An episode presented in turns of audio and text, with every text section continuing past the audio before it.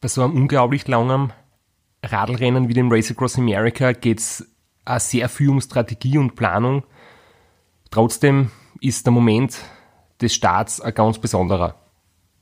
Das Ziel ist, ähm, so schnell wie möglich zu fahren, äh, sturzfrei und gesund anzukommen, äh, mein Leistungspotenzial ausschöpfen. Ich werde versuchen, so äh, mit so einer Begeisterung zu fahren, mit so einem inneren Feier zu fahren, dass das auf meine Crew überspringt, dass meine Crew mich dann auch motivieren kann, wenn es mir nicht schlecht geht, dass man sich einfach gegenseitig äh, ja, durch, durch die harten Phasen durchbringt und dann soll ich idealerweise am Schluss im Ziel wieder da vorne stehen. Also der dritte Sieg in Folge wäre historisch und das ist mein großes Ziel.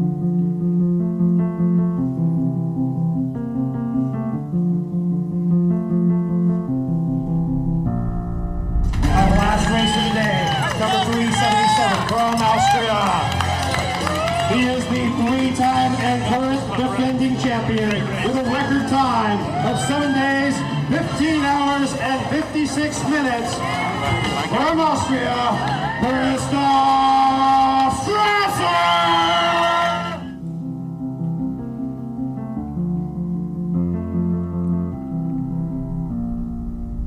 He's going for win number four in five, four, three, two, one, go!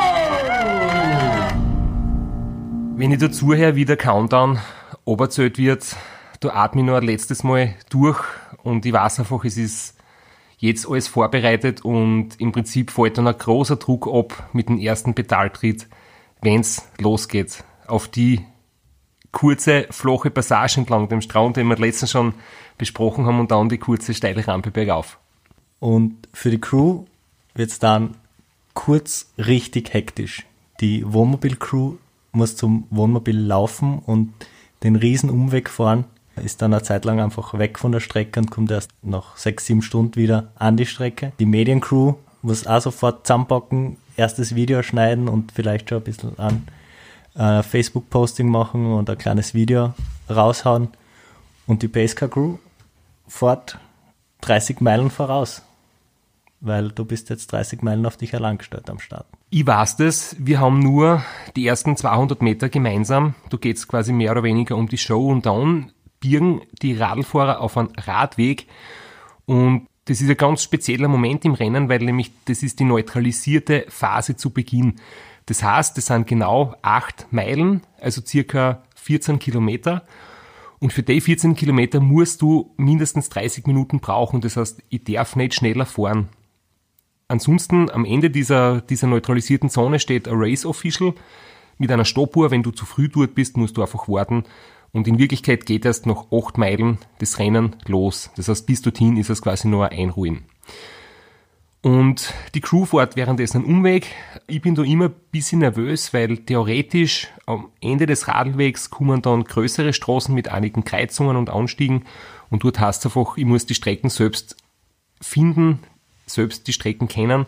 Wobei, da sind in die letzten Jahre wirklich die Organisatoren sehr gut worden, weil es steht jetzt an jeder Kreuzung ein Race Official und weist dann den Weg. Das heißt, in Wirklichkeit kann nichts passieren, bis wir uns dann dort treffen, wo die Crew das erste Mal auf mich wartet und wo sozusagen die erste Hürde, nämlich allein zurechtzukommen im Falle eines Defekts, allein auf sich aufzupassen, einmal gemeistert ist und dann die Crew dort wartet und mir das erste Mal versorgt. Ja, es ist ein, ein cooler Moment dort an der Old Castle Road, da stehen alle Crews und alle warten auf ihre Fahrer und versorgen. Du schmeißt uns dann immer deine Werkzeugkisten entgegen. Wir versorgen die mit Getränken, mit einer Flüssignahrung das erste Mal. Und dann geht's Rennen richtig los. Also dann ist man richtig im Rennmodus. Also wenn ich dann das erste Mal bei euch vorbeifahre, ich wirf mein, mein Reserveschlauch und mein Werkzeug weg, kriege eine neue Trinkflaschen und bis dorthin hat es auch schon die ersten Überholmanöver gegeben. Und das ist dann wirklich interessant, weil man sieht, welche Fahrer sind am Anfang wie unterwegs, wer streut welche Körpersprache aus oder welche Zuversicht aus oder wer startet sehr, sehr vorsichtig. Wenn wir da jetzt gleich, gleich einhaken, müssen wir, glaube ich, nochmal kurz auf das Startprozedere zu sprechen kommen. Du startest 2015 als Vorjahressieger als letztes, aber sonst ist es ganz interessant, wie die Startreihenfolge beim Ram zustande kommt. Die Startnummern beim Ram haben eine ganz besondere Bedeutung. Das Rennen hat es 1982 zum ersten Mal gegeben und damals waren es vier Teilnehmer und die haben die Startnummern gehabt, logischerweise eins bis vier. Und seitdem hat sich das eingebürgert, dass jeder Teilnehmer aufsteigende Nummer kriegt, die dann ein Leben lang gleich bleibt. Und die 377 ist eben die Nummer, die ich beim ersten Mal zugewiesen gekriegt habe. Das heißt, ich war der 377. Mensch, der das Rennen jemals sie angemeldet Solo, hat. Solo, bestreitet. Und das war 2009. Jetzt haben wir, äh, letztes Jahr war 2019. Du hast nachgeschaut, die höchste Nummer 2019, das war? Das war 623 und zwar der Daniel Pollmann aus Tschechien. Das war der Finisher mit der höchsten Nummer. Und das heißt, Flo, wenn du jetzt in Zukunft dann antreten wirst, wirst du eine Nummer kriegen von 640 aufwärts oder so. Ja, oder irgendwann in den, irgendwo in den, in den Tausendern, weil ein bisschen muss ich schon noch trainieren. Niedrige Tausender, sagen wir so. Aber es ist wirklich cool, weil man sofort an der Nummer sieht, ist der jetzt schon unter Anführungszeichen ein alter Fuchs oder ist der Rookie und das erste Mal dabei. Und die Startreihenfolge wird eben dadurch ermittelt, dass die niedrigsten Nummern ganz hinten starten. Das heißt, die Rookies starten am Anfang und die älteren oder die Mehrfachteilnehmer ganz hinten und der Vorjahressieger dann als letztes. Äh, Das einzige, die Damen starten ungefähr eine halbe Stunde vorher. Also man muss dazu sagen, das ist ja ein Einzelzeitfahren. Das Race Across America, es herrscht Windschattenverbot und das Startintervall sind eine Minuten oder zwei Minuten. Es ist eine Minute. Es hat früher mal eine andere Regel gegeben mit zwei Minuten, aber aktuell ist eine Minute Startintervall. Das gilt für alle, auch für die Damen, die halt noch zusätzlich eine halbe Stunde vorher starten.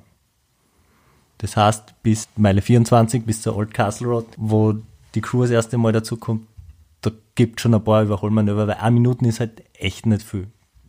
Diese Überholmanöver in die ersten Stunden des Rennens sind jetzt natürlich nicht entscheidend, aber es ist trotzdem schon recht angenehm für die Psyche, wenn man dann einfach merkt, ich bin gut unterwegs, ich finde meinen Rhythmus und wenn man einfach den anderen schon sagt, dass man gut unterwegs ist, gibt dann das selbst ein bisschen Sicherheit und im Gegenteil, wenn du von anderen überholt wirst, bringt dir das ein bisschen zum Zweifeln, ähm, ob wohl alles in Ordnung ist. Natürlich weiß ich selber, dass manche am Anfang vielleicht zu schnell starten und ich muss nur auf mich schauen, aber es ist ja doch ein Rennen und in einem Rennen ist es halt in der Praxis so, dass auf sich selbst schauen wichtig ist, aber trotzdem hilft es einfach zu sehen, wie die anderen drauf sind und wie man sich selber den anderen gegenüber sein Körpersprache und so weiter sagt. Da ist halt echt noch was los am Anfang. Da wird äh, betreut Leapfrog, das erkläre ich kurz. Das bedeutet, also man darf eigentlich bis Kansas, also bis zwei, 2000 Kilometer ungefähr vom Rennen, tagsüber nur Leapfrog be betreuen. Das bedeutet, man darf viermal pro Stunde dem Radfahrer vom Straßenrand etwas reichen. Ja, man darf ihm nichts aus dem Auto geben, aus dem fahrenden Auto. Man darf nicht hinterherfahren. Man fährt vor, sucht sich eine Parkbucht und gibt was vom Straßenrand. Und das geht eigentlich tagsüber bis Kansas, bis über 2000 Kilometer. Und da ist dann, wenn da überholt wird, da ist dann für die Crew, da ist echt was los. Da sind viele Autos auf der Straße, da ist viel Verkehr. Das ist auch der Grund, warum das Wohnmobil den Umweg fahren muss, damit man irgendwie die Straßen da frei haltet. Weil, wie gesagt, es starten die Damen, es starten alle Herren im 1-Minuten-Intervall. Da ist viel los. Ja, und vor allem, es sind ja doch, ähm, die Anzahl der Solostarter ist im Bereich zwischen 40 und 50. Es gibt jedes Jahr circa drei bis fünf oder sogar sieben Frauen in der Größenordnung, die starten. Und bei den Herren gibt es eine Altersklasse 50 bis 59, 60 bis 69 und eben unter 50, das ist die allgemeine Klasse und es sind insgesamt wieder 30 bis 40 Teilnehmer. Das heißt, du ist dann wirklich was los und ich merke das immer, wenn ich dann am Radl sitze und ich sehe, meine Crew fährt voraus aus dem fahrenden Auto, ihr, ihr schreit noch was außer, ihr, ihr klatscht, ihr jubelt und ich sehe dann, ihr verschwindet irgendwo weiter vorne nach einer Kurve und ich hoffe, dass ihr bald wieder am Straßenrand steht und auf mich wartet.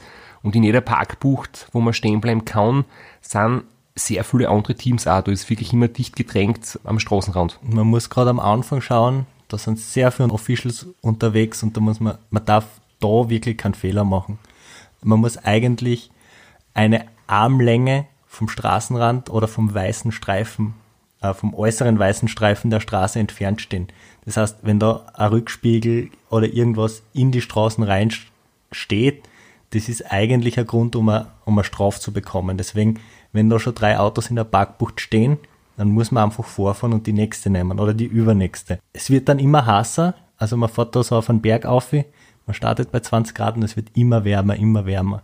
Und da muss man dann halt auch ein bisschen gemein sein zum Radfahrer und kann halt nicht sofort reagieren, wenn er einen Durst hat, sondern dann muss man einfach warten, bis man einen Parkplatz findet, wo man weit genug vom Straßenrand weg stehen kann und von dort sicher betreuen.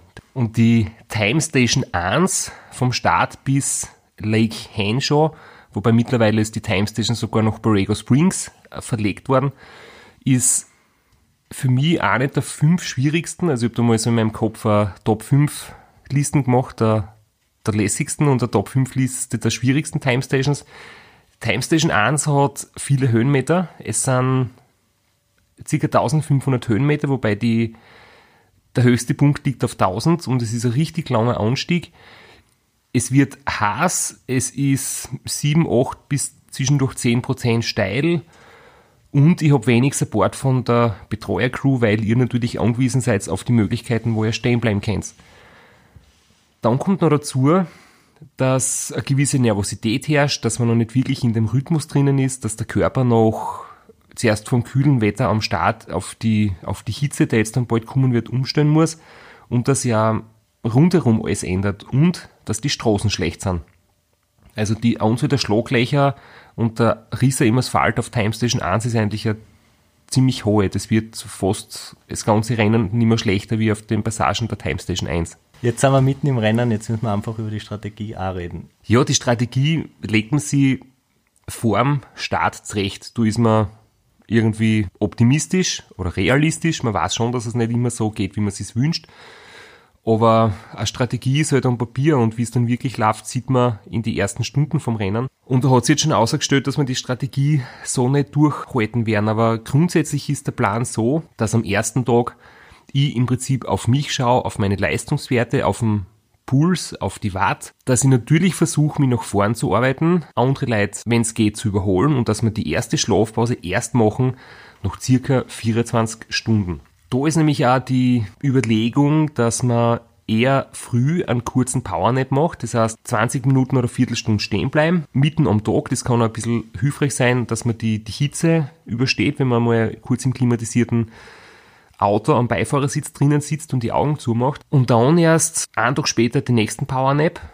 Und im Prinzip nach den Rocky Mountains nach über drei Tagen erst die erste Schlafphase von einer Stunde. So ist es geplant und alles, was danach passiert, ist im Prinzip dann flexibel, je nach Bedarf hier und da eine Viertelstunde Powernap oder dann einmal pro Nacht eine Stunde schlafen. Das ist eins der für mich wichtigsten Lehren, die ich als, als Betreuer beim RAM gezogen habe. Man kann den besten Plan der Welt haben, aber man muss einfach immer flexibel reagieren können. Und wie es dann 2015 passiert ist mit dem Reifenschaden am Wohnmobil.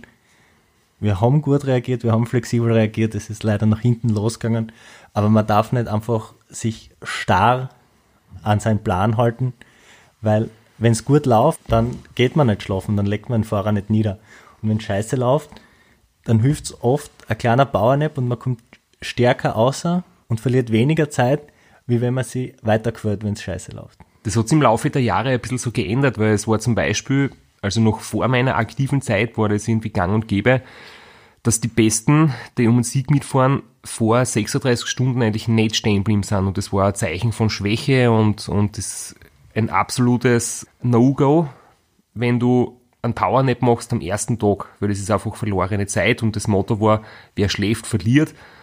Und wenn du mitfahren willst, musst du mindestens bis in die zweite Nacht nonstop fahren. Aber ich habe das selbst bei meinem ersten Ram auch probiert, hat sich nicht unbedingt bewährt, weil man dann irgendwann draufkommt, dass die 20 Minuten Powernap viel besser investiert sind, weil du nachher recht bald wieder die Zeit aufholst, die du eigentlich unter Anführungszeichen verloren hast. Spannende Entwicklung. Also früher war ganz klar, so wenig Schlaf wie nur irgend möglich. Die Gesamtzeit des Schlafs ist ungefähr gleich geblieben, man hat es nur einfach jetzt viel besser aufgeteilt. Und es ist auch für mich jedes Mal einfach unfassbar zu sehen, wie die so ein Powernap 4 hat. Also das ist ein Wahnsinn. Da hängt jemand am Radl, der weiß nicht, wo er ist, der weiß nicht so recht, was er da tut, fährt mit gefühlt 10 Umdrehungen, schleicht herum am Radl, macht dann 20 Minuten Powernap. Wobei 20 Minuten, muss man sagen, ist die gesamte Stehzeit. Powernap selbst ist kürzer, Radl over, ins Auto, niederlegen, schlafen, frisches Trikot, wieder aufs Radl weiterfahren.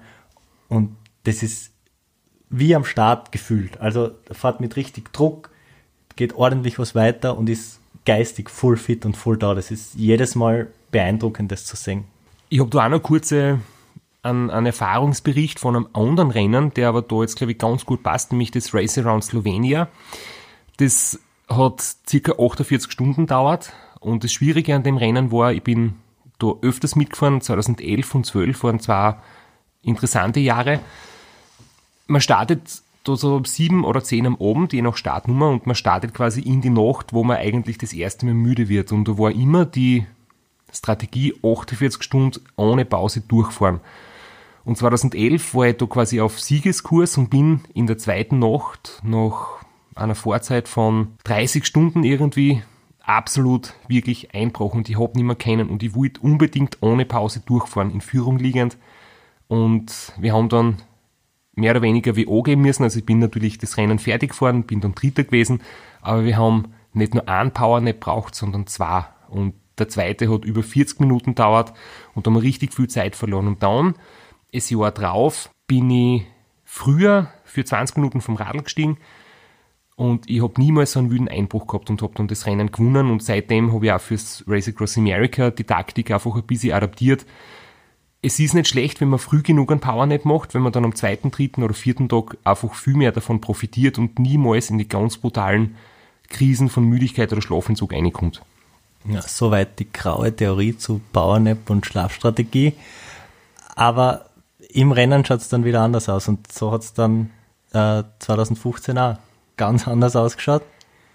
Es hat ganz anders ausgeschaut. Es ist von Anfang an niemals richtig ins Laufen gekommen. Ich habe wirklich mehr kämpft als früher mit der Hitze, was ein bisschen damit zu tun gehabt hat, dass in der zwei Wochen Vorbereitungszeit es nicht so warm gewesen ist. Das heißt, die Anpassung, Akklimatisation und die Hitze war nicht so gut, weil wir in dem Fall Wetterpech gehabt haben.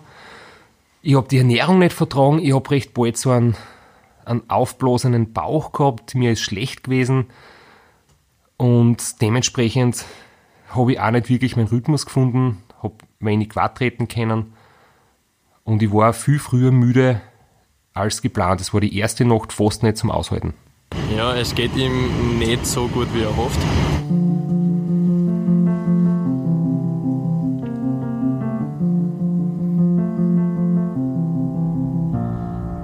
Die Hitze nicht so gut vertragen und auch das, die, die Ernährung hat nicht so gut funktioniert wie in den Jahren davor. Also es war wahrscheinlich bei den Elektrolytgetränken ein bisschen zu dick gemischt, das Ganze. Und in Verbindung mit dem Einschur hat er dann Magenkrämpfe bekommen und ein paar Probleme dadurch. Mittlerweile haben wir das Ganze mit verdünnten Elektrolyten und Wasser wieder in den Griff bekommen, aber der körperlich bedingte Einbruch hat dazu geführt, dass er schneller müde geworden ist und die Müdigkeit hat sich jetzt schwer vertreiben lassen. Das heißt, in gewisser Hinsicht ist die Baustelle gar nicht blöd, sondern kommt uns ein bisschen gelegen, weil er kurz einmal abschalten kann, die Augen zumachen kann und dann vielleicht fitter weiterfahren kann. Das ist schon miert gewesen jetzt, gell? Darum muss ich auch sagen, ich finde die Pause wirklich gar nicht schlecht. Nein, war nicht. er ist nicht mehr richtig rausgekommen aus dem Tier. Nein, der ist ein Film stehen gefahren. Ja, Wenn er ganze Film, Zeit wenn er Film stehen fährt, dann ist er miert, weil das tut er normalerweise nicht. Normal fährt er da voll weg, immer am Auflegen. Okay, get ready. You ready? The pilot car is coming. Okay, guys. Ja, das ist genau das, was wir vorher angesprochen haben. Wenn dann eine Baustelle ist und das Auto und der Radfahrer müssen stehen bleiben, weil eine Gegenverkehrsregelung ist und da ist eine rote Ampel, dann nutzt man das einfach. Äh, Das hätte man wahrscheinlich auch, wenn es da gut gegangen wäre, zu nutzen gewusst. Aber in dem Fall 2015 ist es halt super gelegen gekommen. Ja, super gelegen. Ich finde halt richtig super gelegen ist es, wenn man das vor dem Rennen schon weiß, weil es gibt ja andere Baustellen, wo zum Beispiel über Monate hinweg eine lange Baustelle ist und da steht es vorher schon im Roadbook drinnen, dass man ein paar Meilen zum Beispiel entweder ein Shuttle hat im Auto, wo der Radlfahrer ins Auto bockt wird und da kann man sich im Vorfeld schon überlegen, da hat man 10 Minuten Zeit und da kann man einen Powernap einplanen. In dem Fall war die Baustelle nicht angekündigt, das war wirklich spontan und ohne es zu wissen, dass da jetzt eine Baustelle vor uns ist, aber es war natürlich in der Situation gerade gut, weil es mir einfach ja nicht gut gegangen ist und wir haben dann halt den Powernap, den habe ich da in dem Fall wirklich braucht.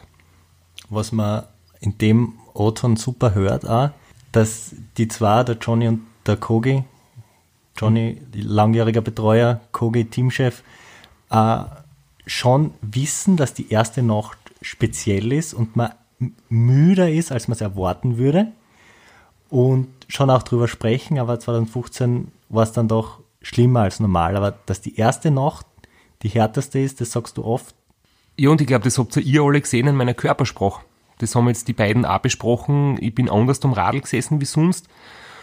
Und ich glaube, das kennst du auch, wenn du, wenn du mir zuschaust, ob ich gut drauf bin oder ob ich schlecht drauf bin. Da muss man jetzt gar nicht über alles immer reden, sondern ähm, das erkennt man einfach auch, wie es dem Fahrer vor dir geht.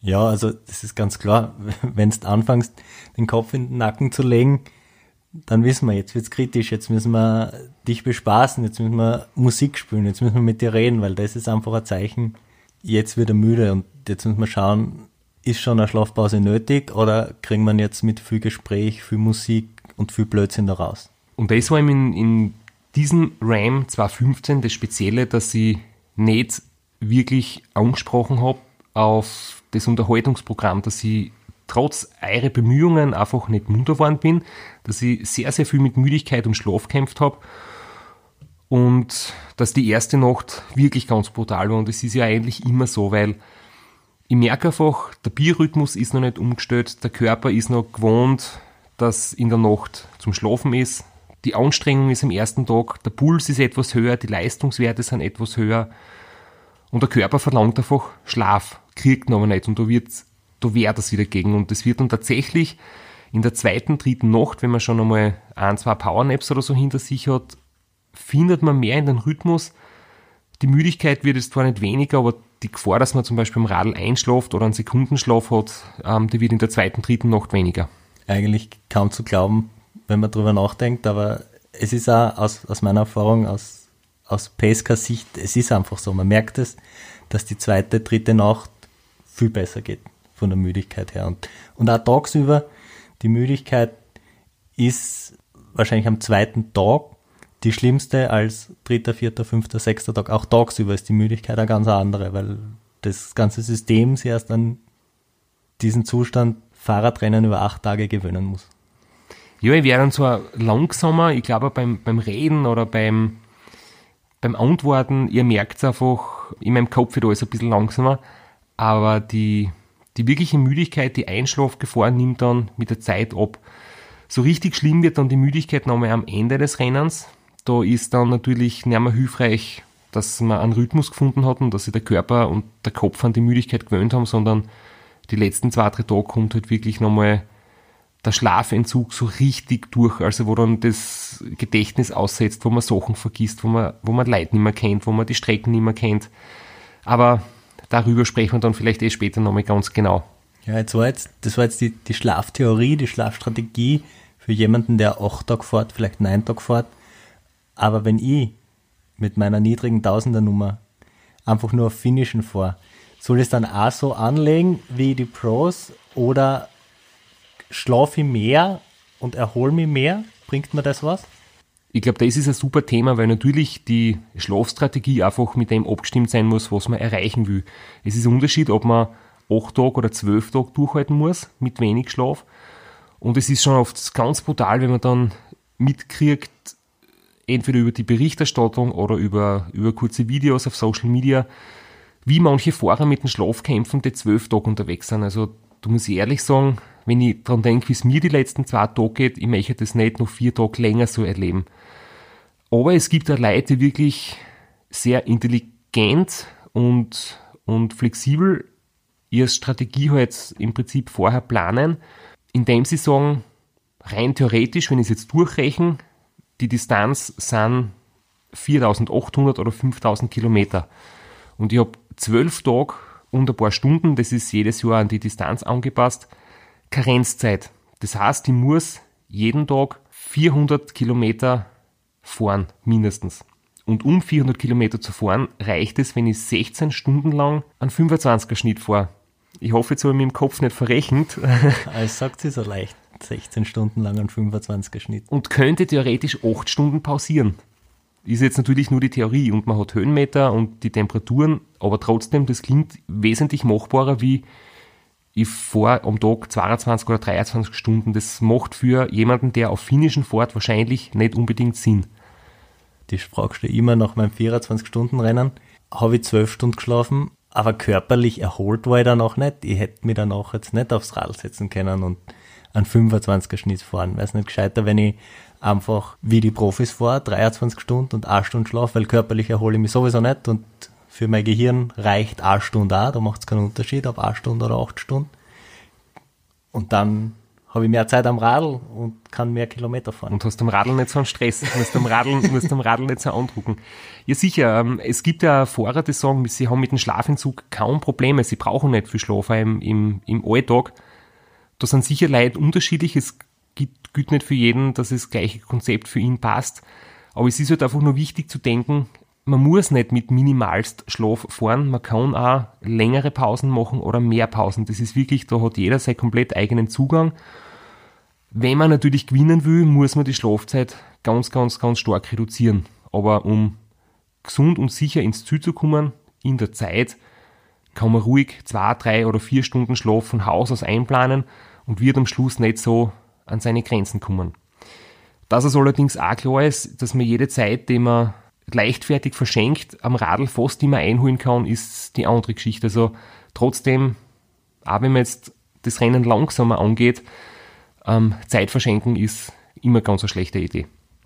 Was auch noch ein sehr spannendes Phänomen ist bei Schlafstrategie und Müdigkeit, dass es durch die Regelung von dem Leapfrog-System, also dass das Betreuerauto tagsüber nicht bei mir sein darf, tagsüber fast oft schwerer ist, die Müdigkeit zu ertragen als in der Nacht weil du ist es heiß, du ist viel Verkehr, du bin ich konzentrationsmäßig viel mehr gefordert durch die Stressfaktoren von außen und ich habe niemanden, mit dem ich reden kann oder dem ich, dem ich vorjammern kann, wie schlecht es mir geht. Das wird in der Nacht dann ein bisschen angenehmer.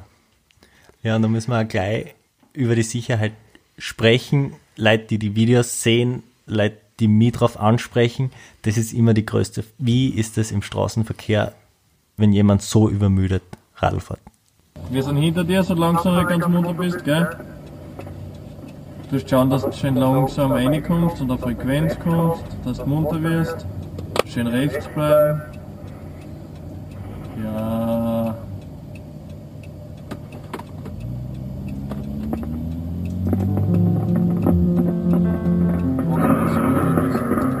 Und wie hast du geschlafen? Ich mich noch nichts verlassen.